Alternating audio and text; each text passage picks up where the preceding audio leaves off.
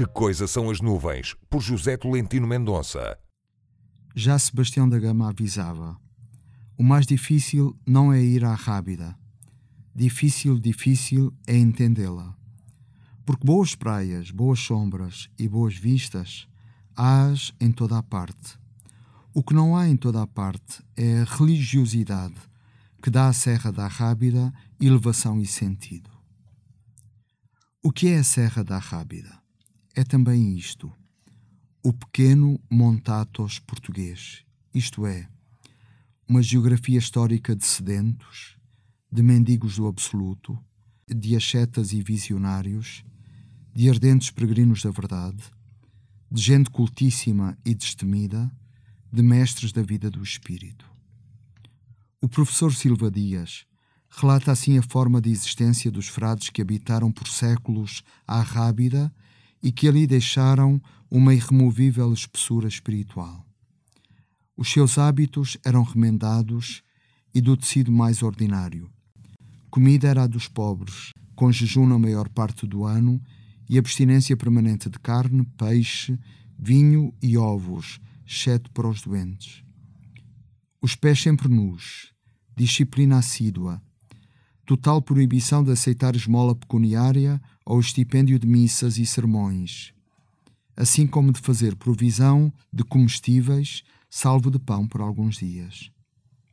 Mas a par disto, e como que a dar-lhe sentido, os frades seguiam o preceito de assistência à liturgia comunitária, mantinham a prática da leitura do ofício e duas a três horas diárias de oração mental. Foi seguramente influenciado por esta forma de vida que Frei Agostinho realizou um percurso espiritual e poético que hoje, a 400 anos da sua morte, continua a ressoar com vitalidade.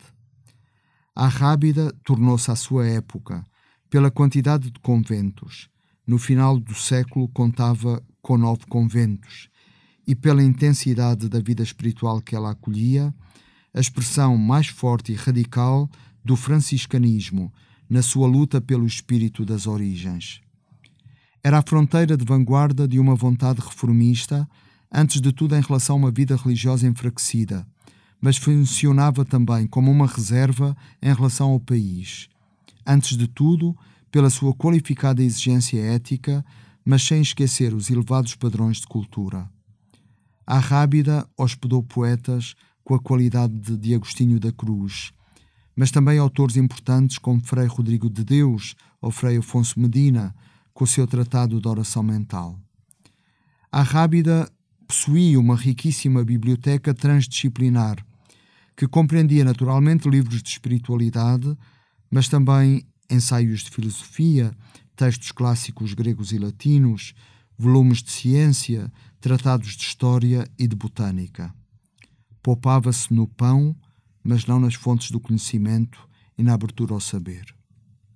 Além disso, a Rábida espelhava os grandes debates culturais e religiosos que se travavam dentro do catolicismo e das sociedades de então. Nomes importantíssimos da espiritualidade dessa época e com fortíssimo impacto no sentimento religioso do tempo passaram por ali fisicamente ou através das suas ideias atesta-o amplamente o exemplo de Frei Pedro de Alcântara, que viveu na Rábida três anos como ermita, de 1542 a 1545. Por isso, quem lê os versos de Agostinho da Cruz tem de interpretá-los bem. Quando ele diz: Ouve-se a voz da rola em nossa terra, soando com maior suavidade, cobriu-se de alvas flores toda a serra não podemos imaginar um ermo pueril. Na Rábida estavam, na verdade, a acontecer coisas. Estava a ser testado um silêncio que alterava a palavra. Estava a ser verificada uma solidão que iluminava de forma nova a experiência humana. Estava a ser posta em prática uma fraternidade que inspirava novos modelos e valores para a vida em sociedade.